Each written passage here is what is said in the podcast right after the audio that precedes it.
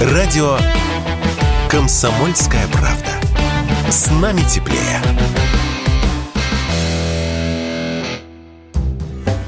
Десятки брендов, в том числе марок одежды, покинули российский рынок за последние несколько месяцев, но не покинули белорусский. Так, для россиян возник новый повод для поездок в Минск на выходные. К тому же белорусский рубль по отношению к российскому в последние месяцы несколько ослаб, и карты МИР в Беларуси принимают. В результате у российских туроператоров доля туров выходного дня в Беларусь составляет сейчас от 10 до 50% от всех бронирований. Корреспондент комсомолки Андрей Абрамов собрался в такой тур и стал выбирать агентство. Вот что было дальше слово Андрею. Сначала я хотел поехать через обычную турфирму, но там либо не набиралась группа, а, либо заряжали такой ценник дикий, тысяч тридцать на одного человека за 4 дня. Я же купил полку в плацкарте за 2500 рублей и на ночном поезде за 9 часов доехал из Москвы. Минские молы оказались в 2-3 раза меньше московских по площади. В том, на котором остановил свой выбор корреспондент комсомолки, нашлись магазины брендов, входящих в испанский холдинг Inditex. Этой группе принадлежат популярные магазины брендов Zara, Massimo Dutti, Bershka, Pull&Bear, Stradivarius, Ойша. Именно в них главным образом и едут россияне. Плюс спортивные Nike, Adidas, Reebok. Кстати, закрывшейся у нас Икеа в Беларуси никогда и не было. Люксовых бутиков здесь также нет. И вот несколько советов от комсомолки для тех, кто едет в такой шопинг-тур в Минск. Собрал Андрей Абрамов. Во-первых, ни в коем случае не меняйте наличку. Рубли на белорусские рубли. Курс в банках очень невыгодный, как будто специально. Платите картой МИР, ее везде принимают, а курс на 20% выгоднее, чем кэш.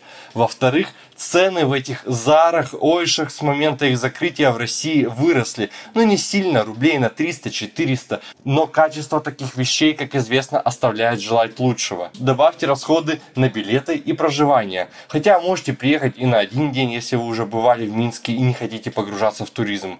Икеи в Беларуси не было и нет. Официальных бутиков премиального люкса типа Гуччи, Дольче Габбана, Луи Виттона вы там тоже не найдете. Шопинг-туры из России в Минск и другие города – это лишь один из видов путевок, которые предлагают туроператоры. Возможно, даже популярнее медицинский туризм. Слово Сергею Ромашкину, директору турагентства «Дельфин». Поток состоит из двух основных частей. Большая часть – это медицинский туризм, это санатории Беларуси. Очень хорошее качество лечения, цены там, процентов на 10-15 ниже, чем российских санаториях. В основном пользуются спросом в санатории Минской области, ну, чтобы как бы побыстрее добраться от аэропорта. Ну и другие тоже, Брестская, Гомельская, здесь очень хорошие санатории. Вот, и примерно четверть э, туристов – это экскурсионные туры, сити-туры мы их еще называем. Э, два-три дня, перелет в Минск короткий, э, проживание в Минске две ночи, обычно с пятницы до воскресенья поездки по самому Минску, вокруг Э, достопримечательности вокруг Минска. Э, вот это примерно четверть туристов. Растут э, оба сегмента. Действительно, вот сейчас и городские отели хорошо заполнены, и санатории неплохо загружаются. Ожидаем хороших результатов по сезону.